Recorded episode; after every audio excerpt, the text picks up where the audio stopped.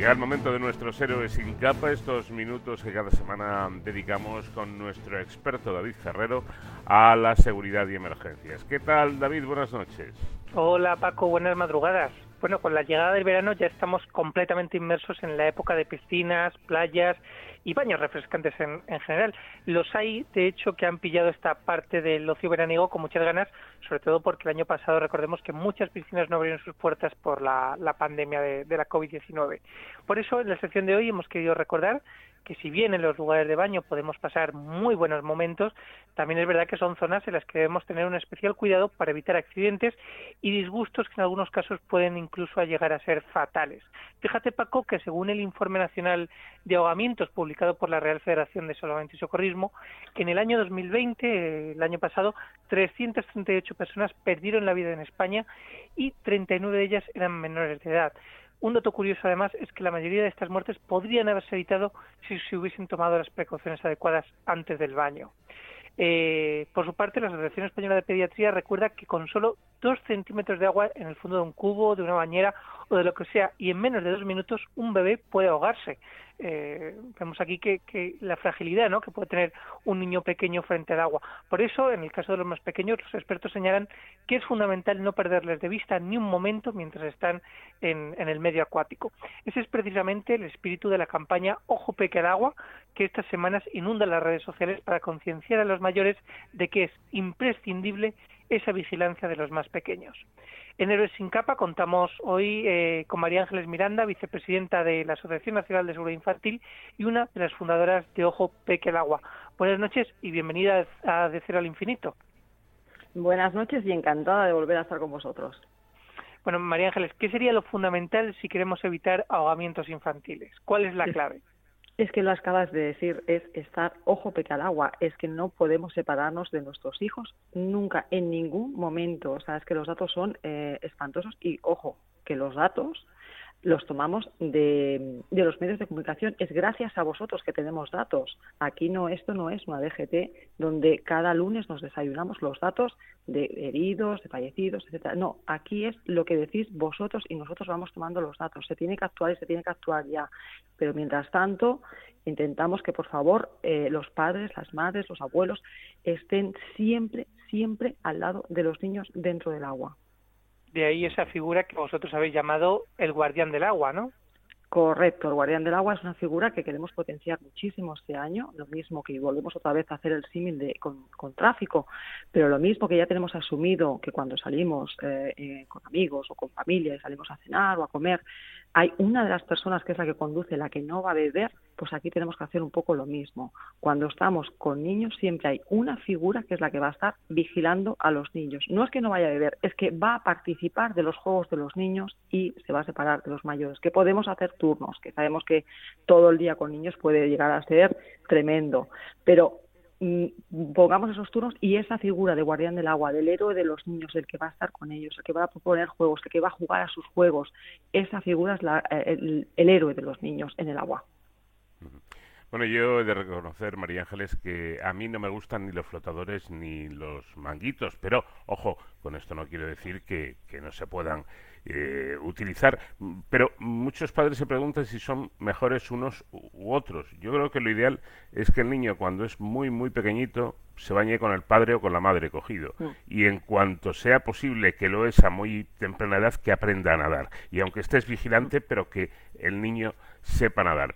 ¿Cómo podemos saber si, si fiarnos más de unos elementos o de otros? Sí, eh, coincido completamente contigo, Paco. O sea, estoy totalmente de acuerdo. No nos gustan ni los flotadores porque se voltean, ah, los, manguitos se pinchan o se salen. Es decir, todos estos productos que siempre los hemos tenido y que los tenemos como una falsa sensación de seguridad, como si no pasa nada, como ya está, está con los manguitos, me puedo poner a leer. O sea, no, eso es utopía, eso es imposible.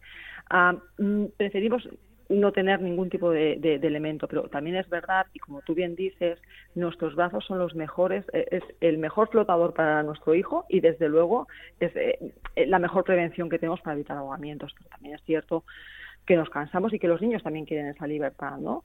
Entonces, eh, evidentemente, aprender a nadar lo antes posible, no nos confiemos tampoco, porque los niños se cansan, corren, se pueden caer, pueden tener un desvanecimiento, pero si tenemos que utilizar un sistema de ayuda a la flotación, es que no son flotadores, es ayuda a la flotación, mientras que nosotros descansamos los brazos y ellos eh, tienen más movilidad, nosotros abogamos y los expertos abogan por el chaleco, pero ojo, pega el agua. Es decir, aunque le pongamos un chaleco, siempre nosotros allí. Eh, ¿Qué lugar entraña más riesgos a la hora del baño, las playas o las piscinas?